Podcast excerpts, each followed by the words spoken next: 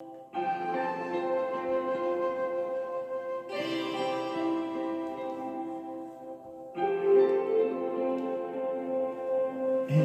o Senhor, o Senhor teu Deus, te tomo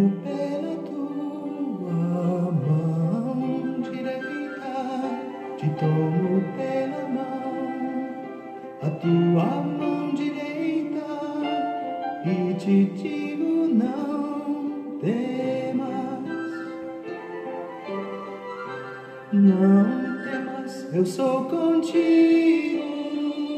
Deus é bom o tempo todo e o tempo todo Deus é bom. Graça e paz, meus queridos. Estamos juntos em mais um encontro com Deus. Eu sou o pastor Paulo Rogério e a alegria é a mesma de sempre, de chegar até você com uma palavra de fé, uma palavra de esperança, palavra esta que tem transformado as nossas vidas. Verdadeiramente, uma metanoia tem acontecido na nossa vida, uma mudança de mente, uma mudança de coração, uma mudança de postura diante do nosso Deus e Pai. Estamos conhecendo Jesus no Evangelho de Marcos, é a nossa série, e hoje estamos com um novo tema. O nosso tema de hoje é Buscando uma boa consciência. E o nosso texto está em Marcos, capítulo 6, versículos 14. Leremos do 16 ao 20 versículos. Leremos o versículo 24 e o versículo 28 de Marcos, capítulo 6. Vamos à leitura da palavra? Abra sua Bíblia comigo, vamos à leitura. Marcos, capítulo 6, versículo 14 primeiro. Depois 16 a 20, depois o 24, depois o 28. O rei Herodes ouviu falar de tudo isso, porque a fama de Jesus se havia espalhado por toda parte. Alguns diziam: João Batista ressuscitou. Por isso ele tem poder para fazer milagres. Quando Herodes ouviu isso, disse: É João Batista. Eu mandei cortar a cabeça dele e agora ele ressuscitou pois tinha sido Herodes mesmo quem havia mandado prender João, amarrar as suas mãos e colocá-lo na prisão. Ele havia feito isso por causa de Herodias, com quem se havia casado, embora ela fosse mulher do seu irmão Filipe. Por isso João tinha dito a Herodes: a lei proíbe você de se casar com a mulher do seu irmão. Herodias odiava João e queria matá-lo, mas não podia porque Herodes tinha medo dele, pois sabia que ele era um homem bom e santo. Por isso Herodes protegia João. E quando o ouvia falar, ficava sem saber o que fazer, mas mesmo assim o escutava de boa vontade.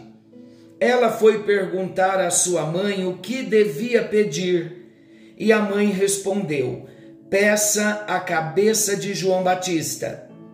Pôs num prato e deu à moça, e ela a entregou à sua mãe. Meus queridos, nós vamos ver aqui hoje nessa meditação, hoje e no próximo encontro, nós vamos ver como alguns personagens bíblicos tentaram calar a voz da sua própria consciência para justificar atos pecaminosos. Nós vamos estar aprendendo que a consciência é a voz no interior do homem que sinaliza os seus erros e acertos. Deus colocou em cada um de nós a consciência. E vamos repetir: o que é a consciência? Para memorizarmos. A consciência é a voz no interior do homem que sinaliza erros e acertos. Quando a consciência está tranquila, é sinal de que tudo está bem, a não ser quando a consciência já está cauterizada e não consegue mais sentir a dor do pecado. Aí então pode-se cometer todos os erros que queira e a consciência vai estar tranquila, porque a consciência já está cauterizada. E uma pessoa com a consciência cauterizada, ela não consegue sentir a dor do pecado, ela não entra pelo caminho do arrependimento, porque ela não reconhece o pecado como pecado, porque a mente está cauterizada. Mas quando a consciência está pesada, é sinal de que algo não vai bem.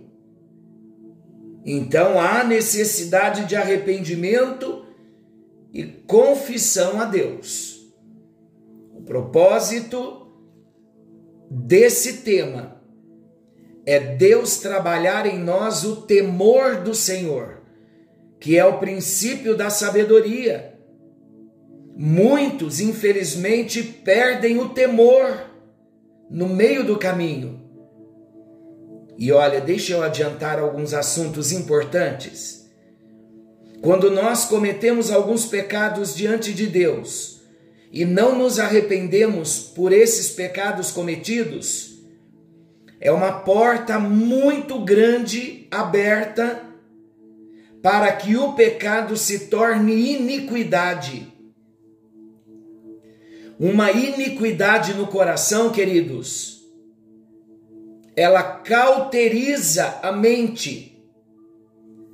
Quando não há arrependimento por um pecado, quando nós acumulamos pecados sem nos arrependermos desses pecados, esses pecados deixam de ser pecados e passam a ser iniquidade.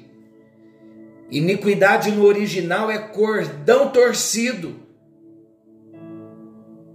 Ele passa a ter uma força terrível na vida da pessoa e a consciência fica cauterizada. Pecado, olha o processo, vamos, vamos por partes. Pecado cometido e não confessado, vamos acumulando pecados, a mente vai se cauterizando, não sentimos a dor do pecado, o peso do pecado, não nos arrependemos o pecado se torna iniquidade.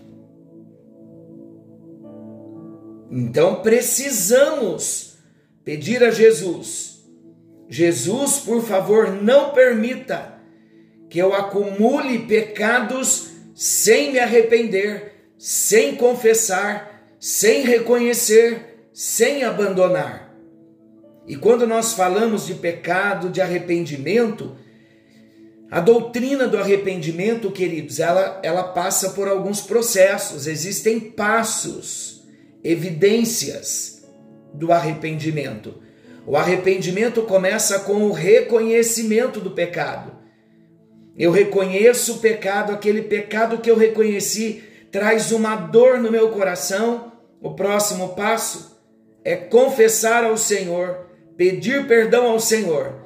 Reconheci confessei, pedindo perdão, e o terceiro passo, eu abandono o pecado confessado. Quando eu não passo por esse processo do arrependimento, a mente vai se cauterizando e o pecado se torna iniquidade. É um perigo e vamos estar atentos a isso. Eu quero começar, trouxemos o pano de fundo e eu quero começar aqui com o primeiro destaque, a consciência de Herodes. Nós dissemos que vamos falar de alguns personagens bíblicos que tentaram calar a voz da sua própria consciência. para justificar atos pecaminosos. E o primeiro que fez isso foi Herodes. Vamos ver a consciência de Herodes. Herodes tentou calar a voz da sua própria consciência. Quando Herodes ouviu sobre os feitos milagrosos de Jesus, a sua consciência logo o levou a crer que aquela pessoa se tratava de João Batista, a quem ele havia mandado degolar no cárcere. Então vamos entender aqui o contexto. Herodes ouviu falar dos feitos milagrosos de Jesus. E logo na consciência de Herodes, João Batista voltou. Eu mandei degolar João Batista, ele foi morto, mas ele voltou. Porque Herodes pensou que João Batista pudesse ter voltado. Queridos, certamente Herodes não conseguia parar de pensar no que havia feito. Ele havia mandado matar um homem justo e bom, João Batista, somente para encobrir os seus pecados. A consciência de Herodes o acusava constantemente, de tal forma que, ao ouvir falar de Jesus, logo ele se lembrou de João. É assim, meus queridos, que se sente alguém quando a sua própria consciência o condena. Tudo o que acontece ao redor, tudo o que se fala, tudo o que se faz, aponta para o que ele fez de errado. Herodes só se livraria daquela lembrança atormentadora se realmente se arrependesse dos seus pecados. Ter mandado matar um homem justo, João Batista, ter se apropriado da mulher do seu irmão, Olha os dois pecados que ele havia cometido. Depois do arrependimento genuíno, Herodes precisava se reconciliar com Deus por meio da confissão e da mudança de atitude. Somente assim se livraria do tormento de uma consciência culpada, mas isso não aconteceu. E comigo e com você? Deus está nos chamando para voltar o nosso coração para Ele, para voltarmos os nossos olhos para a palavra de Deus, em arrependimento. Vamos pedir ao Espírito Santo que nos mostre. Agora, meus queridos, é um momento muito pessoal, muito particular, entre você e Deus, entre eu e Deus e a oração começa aqui, mas ela pode se estender e deve se estender. Vamos pedir ao Espírito Santo que nos mostre o que temos feito que tem entristecido ao Senhor, que tem ferido o coração do nosso Deus, que tem ferido o coração do nosso Pai. Senhor nosso Deus, querido Pai celestial, nós oramos nesse momento, ó Deus, clamando ao Teu Espírito Santo, que revele para cada um de nós se há pecados não confessados, se não reconhecemos, ó Deus, que temos pecado contra Ti, se não temos abandonado aos nossos pecados cometidos contra a Tua santidade. Espírito Santo de Deus, tu tens a liberdade de agir em nós, de operar em nós o milagre do arrependimento. E hoje, com a luz da tua palavra, nós queremos passar pelo verdadeiro processo do arrependimento, onde eu reconheço o pecado, confesso o pecado ao Senhor e o abandono. Ajuda cada um de nós a entrar nesse processo de arrependimento para não termos a nossa mente cauterizada. Eu oro em nome de Jesus. Amém, amém e graças a Deus. Leve a sério esse propósito. Deus está falando comigo e com você. Fiquem com Deus nesse propósito de oração. Eu só fiz a abertura da oração. Agora, o Espírito Santo vai chamar a cada um de nós para nos arrependermos, reconhecermos os nossos pecados, confessá-los e abandoná-los, para não permitir que o pecado se torne iniquidade e venhamos ser cristãos nominais com a mente cauterizada. Em nome de Jesus, não. Então entre a partir de agora nessa fase, nesse processo do genuíno arrependimento. Querendo o bondoso Deus, segunda-feira estaremos de volta, nesse mesmo horário, com mais um encontro com Deus. Forte abraço, fiquem todos com Deus e não se esqueçam, Jesus está voltando. Jesus está voltando.